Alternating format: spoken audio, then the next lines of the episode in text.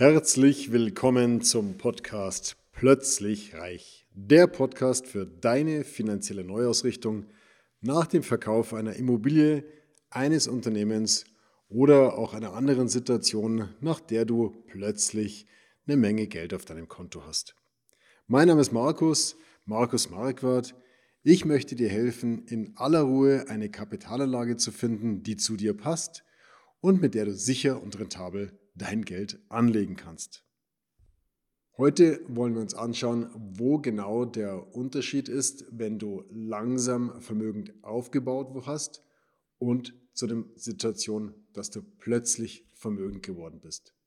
So, derjenige, der langsam vermögend aufbaut, ist einfach in einer Situation, dass er mit geringen Mengen an Geld anfangs beginnt zu investieren, beginnt Erfahrungen zu sammeln und beginnt einfach seine ersten Fehler auszumachen.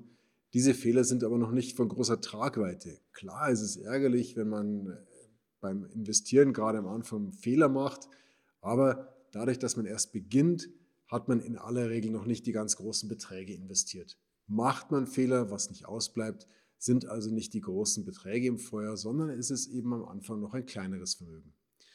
So, wenn dann jemand, der anfängt, langsam Vermögen aufzubauen, im Laufe der Jahre ein höheres Vermögen aufgebaut hat, dann hat er einfach auch über die Erfahrung, über die Jahre Erfahrung gesammelt. Für ihn ist es kein Neuland mehr, Geld zu investieren. Er fühlt sich wohl an den Finanzmärkten, hat gute und schlechte Erfahrungen gemacht, kann sich auf die guten Erfahrungen konzentrieren, weiß relativ gut, wie er einen Berater erkennt, der ihm echt weiterhilft. Kurzum, er ist ein erfahrener Investor und hat einfach ein größeres Vertrauen in sich selbst. Was ist nun der Unterschied zu jemandem, der plötzlich reich geworden ist? Wenn du deine Immobilie verkauft hast, dann bist du ja nicht eigentlich nicht plötzlich reich geworden. Du hattest ja vorher den gleichen Gegenwert, bloß halt in Betongold in einer Immobilie. So, mit der Immobilie kannst du aber wenig machen, die kannst du nicht verfolgen im Preis. Das heißt, sie hat einen Wert, aber auch dieser Wert schwankt eigentlich ständig nur du bekommst es nicht mit, weil eine Immobilie nicht täglich bewertet wird und diese Bewertung nicht täglich in der Zeitung oder im Internet nachzulesen ist. Deswegen bekommst du eine Wertschwankung deiner Immobilie gar nicht mit und bist dann in dem Moment, wo du sie verkauft hast, mit der Situation konfrontiert, dass du auf einmal einen hohen Geldbetrag auf dem Konto hast. So, jetzt hast du aber in den vergangenen 10, 20, 30 Jahren dein Geld dafür verwendet, die Darlehen deiner Immobilie abzubezahlen. Das heißt, das war deine Form der Geldanlage. Vielleicht hast du daneben noch einen kleinen Sparplan gemacht, aber oftmals in vielen Situationen, die ich kenne, floss alle freie Liquidität in die Tilgung der Immobilie und in die Zinsen. Sodass du also in dem Moment, wo du die Immobilie verkauft hast, das erste Mal mit der Fragestellung konfrontiert wirst, wie du dein liquides Vermögen am sinnvollsten am Kapitalmarkt investierst.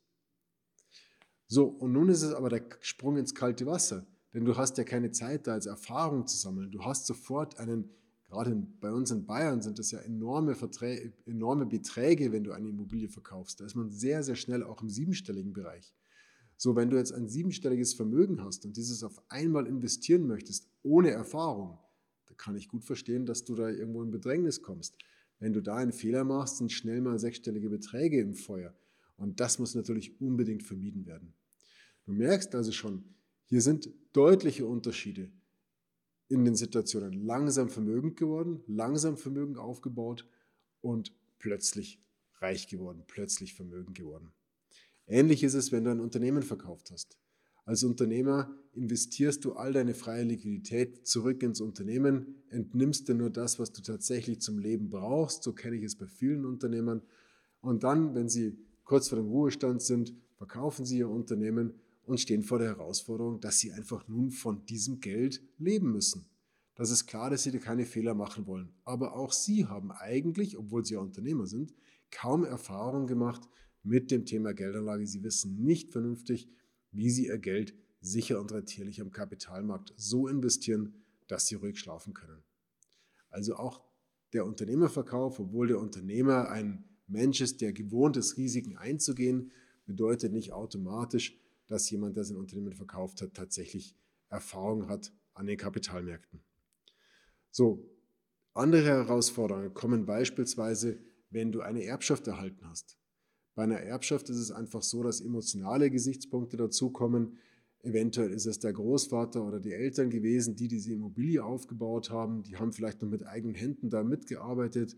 Du kannst dich noch erinnern, dass früher, als du klein warst, das Geld mal ein bisschen knapp war, weil einfach alles in diese Immobilie reingeflossen ist. Du bist da drin aufgewachsen vielleicht, äh, hast einfach emotionale Bindungen an dieses Objekt. So, nun möchtest du es verkaufen und hast dich schweren Herzens entschlossen, diese Immobilie zu verkaufen, weil du einfach sagst, es macht so keinen Sinn mehr, das Objekt macht in deiner Finanzplanung keinen Sinn, du hättest gerne äh, dich von dem Objekt getrennt und, und hast es verkauft. So, jetzt ist aber völlig klar, dass wenn so viel, dass, wenn dieser Betrag da ist auf deinem Konto, geht damit auch eine Menge Verantwortung einher. Schließlich ist es das, was deine Eltern, deine Großeltern aufgebaut haben. Also möchtest du erst recht vermeiden, da irgendwelche Fehler zu machen. Und so bist du schon fast gefangen, du bist wie, wie erstarrt, weil du vor lauter Angst, irgendwelche Fehler zu machen, gar nicht mehr klar denken kannst. Das sind also in drei verschiedenen Situationen drei unterschiedliche Herausforderungen und bei allen drei Situationen ist es einfach diese Situation plötzlich reich geworden. Mit reich meine ich hier liquides Vermögen.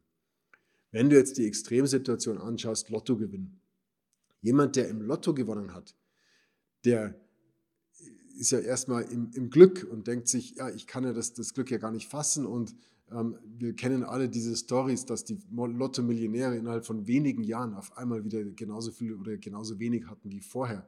Das liegt daran, weil sie einfach nicht gewohnt sind, mit Geld umzugehen. Ihnen ist es nicht klar, dass auch eine Million oder zwei Millionen, wenn man nicht aufpasst, sehr schnell wieder verbraucht sind. Also auch das sind wieder ganz spezielle Herausforderungen. Und so muss man sich jede einzelne Situation genau angucken. Es gibt diverse verschiedene Situationen, die zu plötzlichem Reichtum führen. Wir haben uns darauf spezialisiert, mit diesen Menschen so zu sprechen, dass sie genau da abgeholt worden sind, äh, genau da abgeholt werden, wo sie stehen. Das heißt, dass wir genau ihre Emotionen kennen, wir kennen ihren, ihre Herausforderungen und haben uns darauf spezialisiert, sie zu lösen.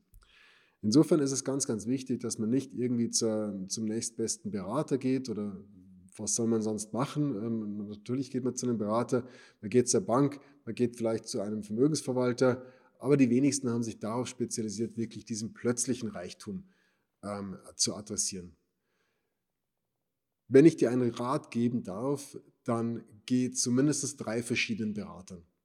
Hör dir einen Banker an, erklär ihm seine, deine Situation, hör genau zu, wie er dich berät, wie er auf dich eingeht, ob er auch emotional nachvollziehen kann, in welcher herausfordernden Situation du steckst.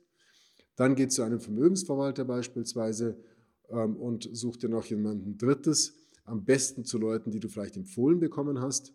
Und dann bildest du dir deine eigene Meinung. Ähm, wenn du heute zum Arzt gehst, weil du eine Knieoperation vor dir hast, gehst du auch nicht zum erstbesten Arzt, lässt dein Knie aufschrauben, äh, aufschneiden und ähm, operieren, sondern du holst dir meine zweite Meinung ein, anschließend weißt du mehr. Wir stehen dir gerne zur Verfügung, auch mit einer zweiten Meinung. Wenn du andere Berater bereits gehört hast, ist es umso besser, dann kannst du es wesentlich besser vergleichen. Hörst dir gerne an, wir stehen dafür bereit. Wir haben uns darauf spezialisiert, Menschen mit plötzlichem Wohlstand zu beraten und zu ihrer Situation, zu ihrer äh, finanziellen Strategie zu verhelfen, mit der sie sich einfach dauerhaft wohlfühlen, die unter Umständen auch über Generationen hinweg, sollte das gewünscht sein, diesen Wohlstand erhalten, sodass also das ähm, Erbe oder die, die Energie, die die Eltern, Großeltern in eine Immobilie, gesteckt haben, die du in dein Unternehmen gesteckt hast, dass diese Energie erhalten bleibt über Generationen hinweg. Wir haben diverse Kanäle, Instagram, Facebook, hier Podcast und YouTube. Informier dich, bleibe einfach dran, schreib uns gerne einfach mal eine E-Mail mit einer Frage. Wir haben auch Leitfäden, wo du, die du dir runterladen kannst. Ähm, wir freuen uns einfach über die Interaktion. Bleib dran und erfahre mehr.